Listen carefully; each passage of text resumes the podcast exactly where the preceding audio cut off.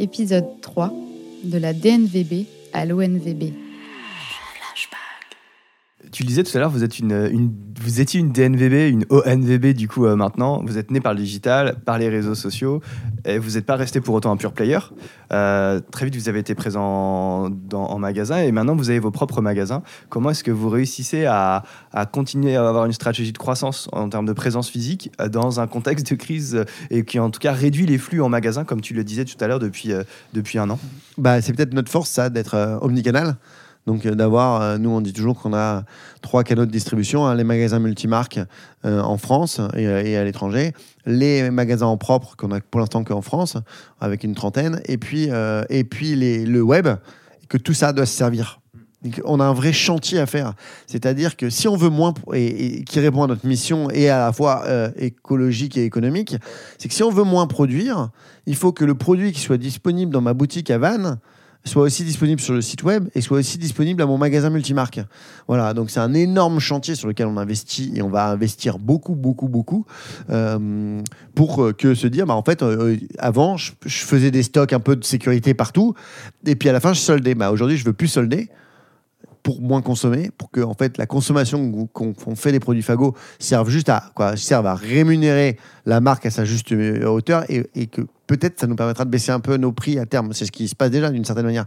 C'est que nos produits ont plus de valeur, mais comme on les solde moins, eh ben en fait on s'y retrouve nous en marge, mais euh, mais voilà c'est ça qui qui, fait du coup nous on est euh, on dit qu'on on, est né des DNVB mais en fait on on l'a jamais vraiment été parce qu'on a très vite marché dans les magasins multimarques aujourd'hui on pense que les DNVB ont quand même montré une forme de de, quoi c'est pas si simple que ça de créer une DNVB euh, sans être sous perfusion etc euh, et que euh, aujourd'hui justement je pense que on est quoi et c'est pour ça que le terme ONVB est sorti c'est que c'est qu'il y a une vraie notion d'omnicanalité et de se dire pour le client il en a ras le bol qu'on lui dise attends mais t'as acheté tes skis Rossignol mais en fait tu les as achetés c'est un revendeur donc je peux pas te les machins je parle de ski mais parce que c'est la période du ski mais on sait que cette année personne n'en fera mais non mais ou quoi, que ce soit euh, se dire ah, mais non c'est un revendeur ou vous appelez votre, votre paire de lunettes que vous portez et, le gars vous dire mais non mais je suis pas responsable du... non mais en fait je l'ai acheté chez toi quoi donc euh, voilà.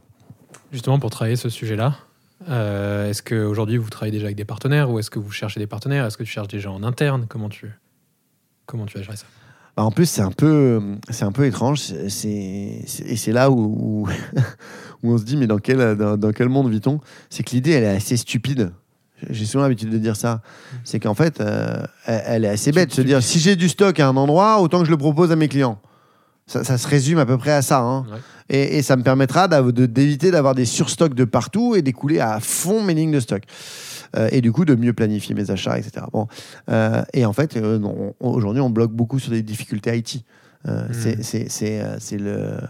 C'est vraiment un, un frein énorme pour nous, c'est que l'idée elle est bête, mais en fait entre les différents flux qui passent dans tous les sens, euh, fait que en fait pour aller, oui mais, oui, mais s'il met deux produits dans son panier et qu'il y en a un qui part de Vannes et l'autre qui part de Bordeaux et que nous on n'a pas euh, dans le système qui remonte en flux euh, sur une autre plateforme éventuellement qui a fait de la vente initiale euh, et qu'ils n'ont pas de quoi absorber deux tracking colis et que le client ne comprend pas pourquoi il reçoit deux colis alors que c'est une marque qui est engagée contre le dérèglement climatique, bah en fait on se retrouve avec des difficultés de cet ordre-là qui sont en fait c'était positif, quoi, ça devait être positif et, euh, et ça crée des, des contrariétés. Des... Aujourd'hui, tu as les compétences pour ça. Il y a des gens qui Et alors aujourd'hui on s'appuie sur des outils de marché Ouais, ah, parce que c'est pas notre cœur de métier. Nous, on est là pour, on est, on, est là pour développer une marque et, et, et c'est fondamentaux. Mais le, le, donc c'est pas notre, notre cœur de métier. Donc on s'appuie sur des prestataires externes, mais le, marché n'est pas encore complètement mûr. Mais il va le devenir très très vite tellement il y a une a course une effrénée. Nous, on travaille avec un partenaire qui s'appelle Proximis sur cette partie-là.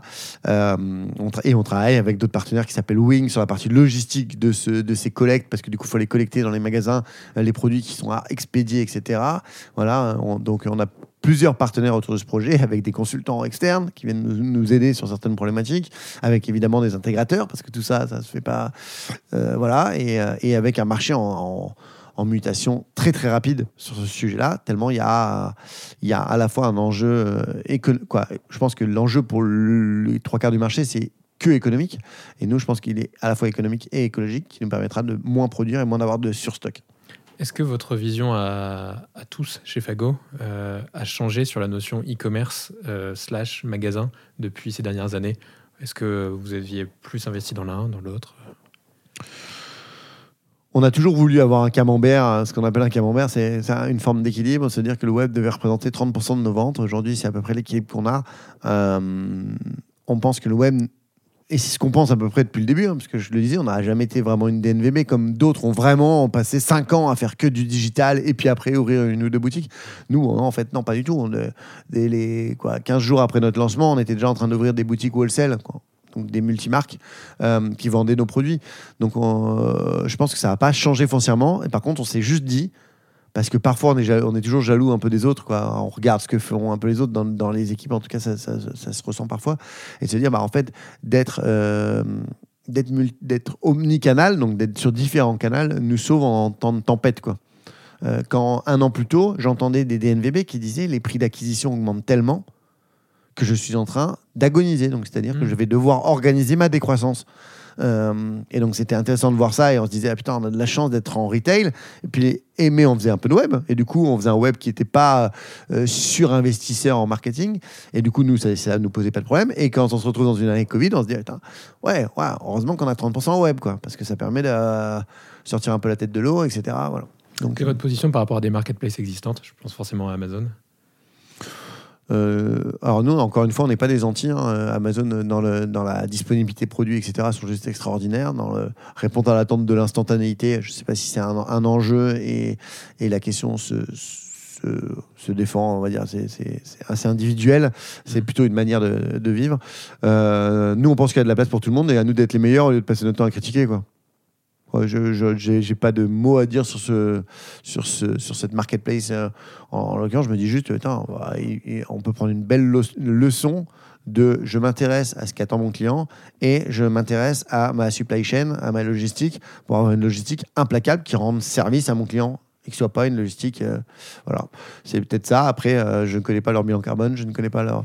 Voilà, mais en tout cas, c'est, euh, je serais plutôt de dire, bah, inspirons-nous des meilleures choses qui se font sur le marché et clairement, ils en font partie, plutôt que de se dire, on va les bannir.